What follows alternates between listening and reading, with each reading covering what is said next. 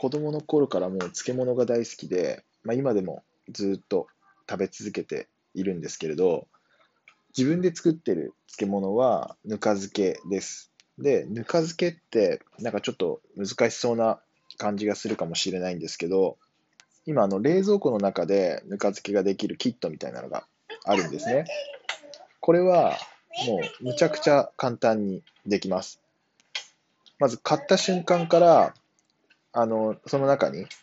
なんか野菜を入れて、いきなり漬物ができちゃうんですよ。買って、まあ、1日置いといたら、もう次の日にはもう食べれるみたいな。なんかそんな手軽なのが売ってるんですよね。で、もう一個手軽なのが、あの毎日混ぜなくていいんですよ。まあ、冷蔵庫の中でその発酵進むのがそんなに早くないので、週に1回ぐらい混ぜればいいっていう、まあ、そういう手軽さもあるんですよ。で、これ、味も結構美味しいのができるんで、ちょっと興味あるけど、なんかめんどくさそうだなと思ってる人、本当おすすめです。